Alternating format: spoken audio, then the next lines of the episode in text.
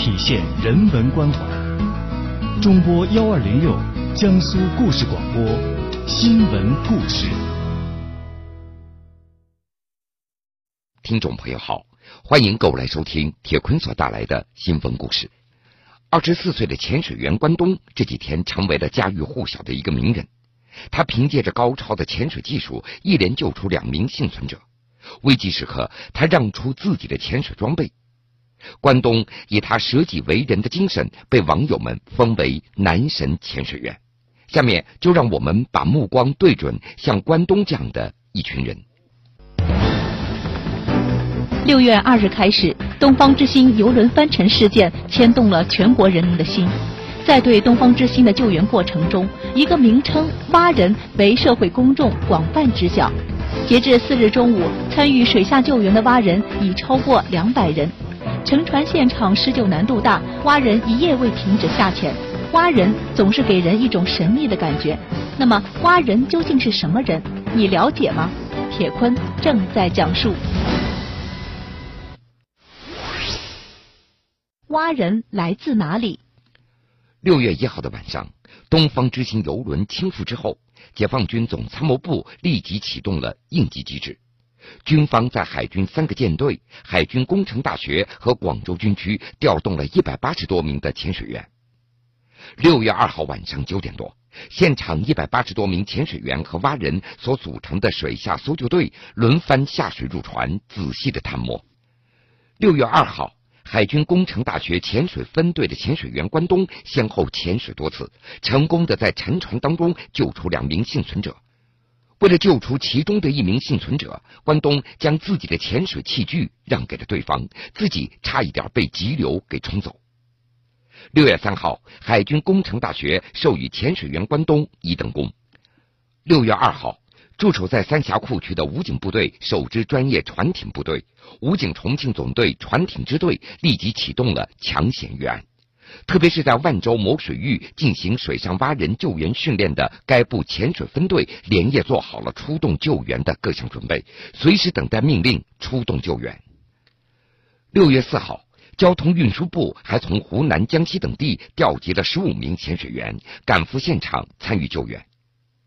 除了解放军、武警、地方海事部门之外，地方的一些民间救援也有蛙人的存在。蛙人主要干什么？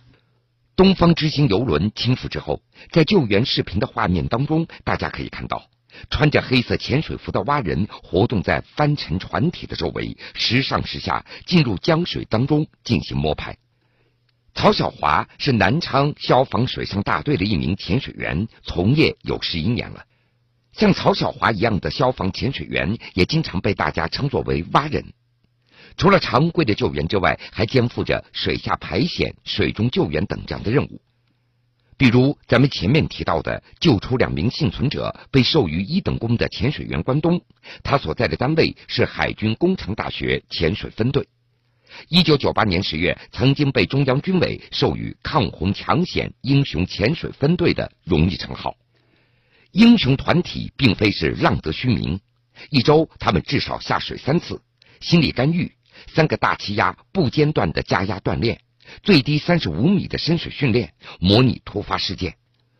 平时的魔鬼训练也造就，除了水下搜救以外，关东所在的这个潜水分队还出色的完成了打捞涉案枪支、涉案凶器、打捞化学罐、铺设水下通信光缆、打捞溺水人员等各类抢险救灾任务。并且还为北京、武汉、沈阳、南京、杭州、深圳等城市的地铁隧道和南水北调穿黄工程等国家重点建设项目提供技术支持。挖人怎么选拔？选拔挖人的要求要比空少还要高。空少也就是指负责民航客舱安全以及为乘客提供服务的男性机组人员。除了要身体不能够有疤痕，身体素质也要非常好。用三峡海事局蛙人韩青的话说，当蛙人这不是一件轻松的事情。一般来说，水下作业二十分钟相当于十公里长跑的运动量了。如果水情等条件更加复杂，那么运动量则还要大。潜水员要取得资质，必须要在位于上海的前科所所指定的医院进行一个严格的体检，经过一系列的培训合格之后，才能够取得潜水证。韩青他还记得说，当年有一项训练就是练憋气，每天都会打一盆水，一头扎进去来计算时间，一般要达到一分钟才算合格。蛙人怎么训练？担负着京津塘地区海河流域抗洪抢险任务的二炮某旅，由一支由五名战士所组成的蛙人抢险救援组。他们是这样训练的：在水下搜救八百米所消耗的体能，相当于路上奔跑五千米。为了增强体能，蛙人组的战士们每天早晚要跑两个五公里，完成三个一百，也就是一百个俯卧撑、一百个仰卧起坐、一百个收腹。在夏天，蛙人几乎每天早晚都要浸泡在水里，进行潜水基本技能的训练，并且结合救援科目进行针对性的训练。另外，蛙人小组配备有轻型的潜水装备，含有浮力调节器、呼吸调节器、潜水仪表、水下强光手电、潜水刀等十种装具，整套装备重量大约有三十公斤。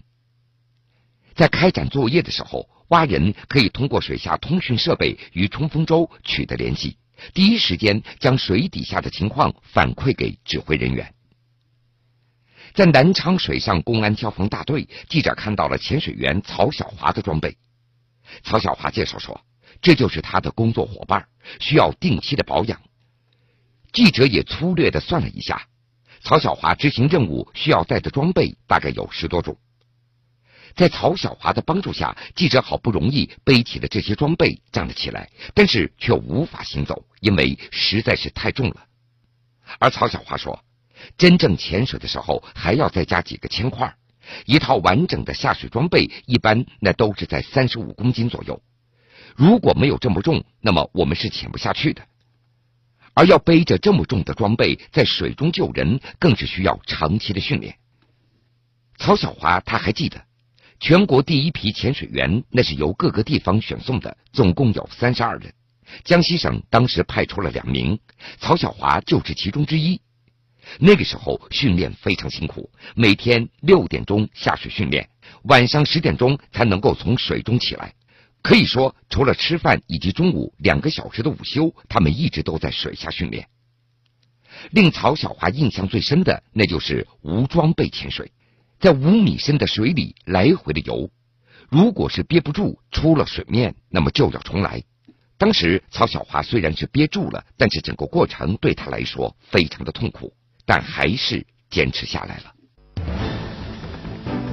六月二日开始，东方之星游轮翻沉事件牵动了全国人民的心。在对东方之星的救援过程中，一个名称“蛙人”为社会公众广泛知晓。截至四日中午，参与水下救援的蛙人已超过两百人。沉船现场施救难度大，蛙人一夜未停止下潜。蛙人总是给人一种神秘的感觉。那么，蛙人究竟是什么人？你了解吗？铁坤正在讲述。蛙人要克服何种挑战？经历的搜救越多，潜水员曹小华他越来越喜欢消防蛙人这个职业了。但是他又最不希望听到出任务的消息，这并不是因为他懒惰，而是他知道那样做代表着搜救者生存的机会也就不大了。按照曹小华的话说，发生溺水事故之后，黄金救援的时间那是前六分钟，但是事实上，黄金六分钟仅仅够目击者报警、救援人员赶到现场而已。当时从全国潜水员训练回来还不到十天，年仅十八岁的曹小华就接到了第一次的任务，说两名高考完的学生在水库里落水了，需要搜救。曹小华当时和另外一位潜水员来回搜了两趟都没有找到，最后他发现更深处好像有溺水者，他就和同事下沉去寻找，结果一沉下去，这水底的泥就开始浮起来了。由于是第一次出任务，再加上什么都看不见，在距离溺水者越来越近的时候，曹小华还真的有点害怕。可是，一想到家属那伤心的哭喊，他就必须抓紧时间。在曹小华的眼中，面对尸体或者是寒冷的冬天入水搜救，那都不可怕。最可怕的是水下的情况是不得而知。入水之后，眼前那是一片浑浊，完全要靠自己的触感才能够在水下摸索到那些冰凉的遗体。而危险还不仅仅是这一些，随着下潜深度的增加，超低的水温和巨大的水压都成为了折磨。有蛙人介绍说，即使是三伏天，潜到水下十米左右，感觉就像被关在一个冰箱里；而在冬天潜水的时候，厚厚的潜水服也无法阻挡那透骨的寒冷。这个时候，全靠着意志力。另外，蛙人在工作当中经常需要打捞溺水身亡者，如何面对他们，这心理承受能力是非常关键的。心理上必须要有超出常人的承受力。三峡海事局的蛙人韩青，他介绍，他有一名老同行，各项技能都非常好，但是心理上一直都存在问题。而更鲜为人知的是，韩青和他的同事还有一个行规，那就是在打捞溺亡者的时候，绳索只会系在胳膊、身体、脚部，不会系在脖子上，也就是通过这样的方式来表达对死者的尊重。南昌水上公安消防大队的潜水员曹小华说过这样的一句话。活要见人，死要见尸。我的工作也是如此。只要是溺水的人，无论是活或者是亡，我都要把他们带上岸，带到亲属的身边，因为这是我的职责。有件衣服是人们买得起却穿不起的，穿起的不但是自豪，还有责任。微信朋友圈里，李某写下了这么一段文字，同时还配上了他在医院急诊室拍的照片。这一组来自南京军区南京总医院神经外科副主任医师在朋友圈晒的记录，也引发了朋友圈无数点赞。可是，谁也没想到李某是个假医生，他还以副教授身份骗钱。近日，他的身份被识破，南京军区总医院联合玄武区后宰门派出所抓住了这个招摇撞骗的假医生。铁坤正在讲述。在李某的微信朋友圈当中，大家都认为他是南京军区总医院的一名医生。为什么？因为时不时的他会在朋友圈当中晒出自己的工作照，穿着帅气的军装，外加一个白大褂，戴着口罩，坐在诊室里。这乍一看啊，这的确就是一个医生。在晒出自己照片的时候，他还把标有神经外科副主任医师、副教授、硕士生导师这几个头衔的胸牌要重点的突出出来。前不久，南京军区总医院的神经外科护士长外出聚餐，一个朋友就对这位护士长说：“我认识你们科的一个医生。”护士长就问：“是哪位？”于是这个朋友就点开了李某的朋友圈给护士长看。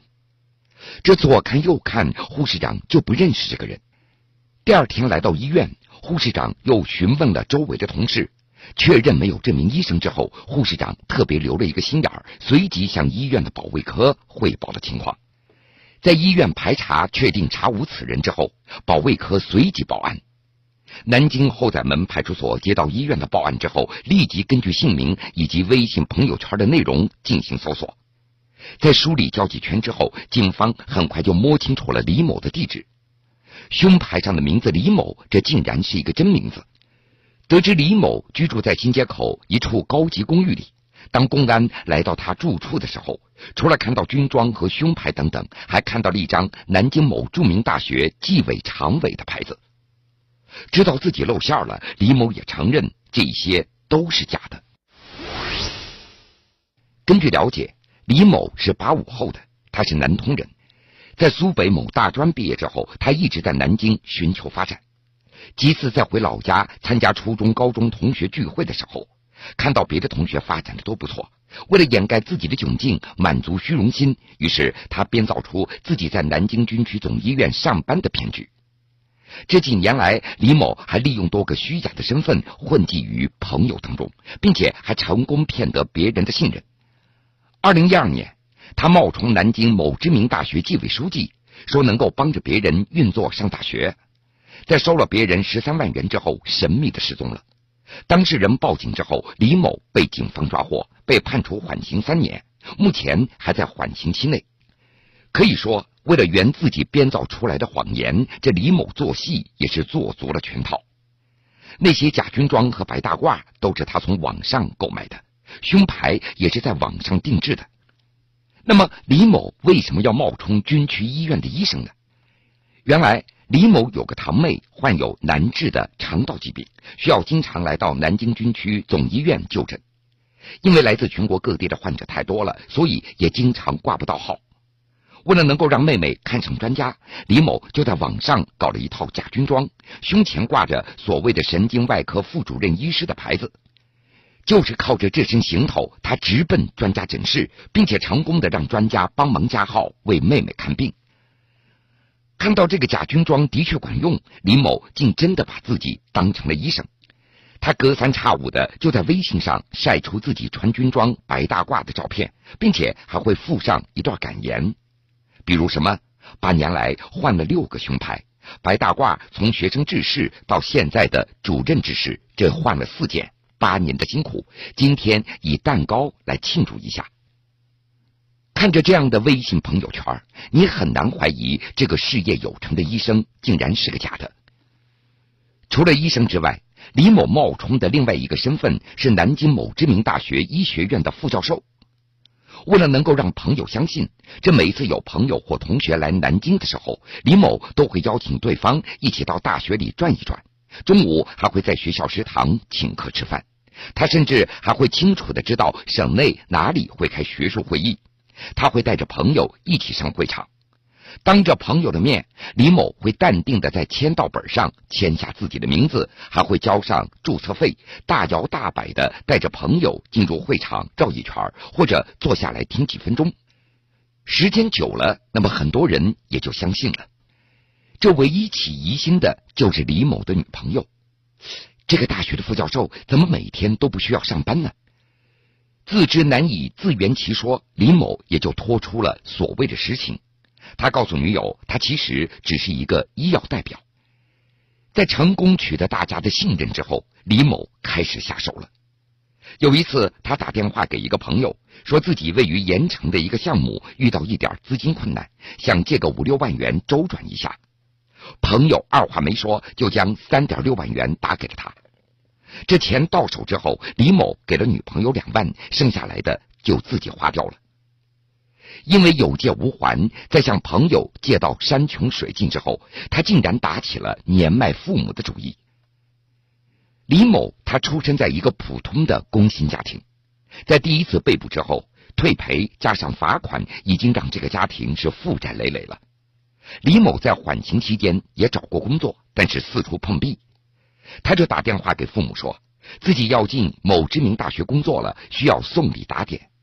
父母也就相信了，东挪西凑借了三十五万元打到儿子的卡上，又被他挥霍一空。除了父母，李某还将主意打到了自己舅舅的头上。在电话中，他告诉舅舅说学校科研经费卡得紧，他想先借一点钱。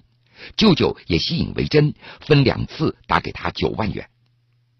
李某就这样拿着家里人给的钱，在南京过着逍遥的日子。他仅仅在新街口所租住的那个高级公寓，月租金就要四千元。从二零一二年一直到现在，光租金就花掉了十二点八万元。在这期间，谈女朋友到外地参加学术会议，加上到宾馆吃饭，很快这骗来的钱就这样花掉了。而在老家，李某的父母身体也不怎么好，两位老人前不久也做过手术，家中的菜桌上常年是见不到肉。只有李某回家的日子才会买一点荤腥。目前，李某已经被警方控制，案件正在进一步的处理之中。新闻故事，铁坤讲述。铁坤讲述。欢迎各位继续来收听新闻故事，我是铁坤。李某冒充医生，而接下来这个人竟然冒充警察。六月一号晚上八点半左右，温州龙湾永兴派出所的民警查处了一个涉赌的窝点，当场抓获涉赌人员二十一人。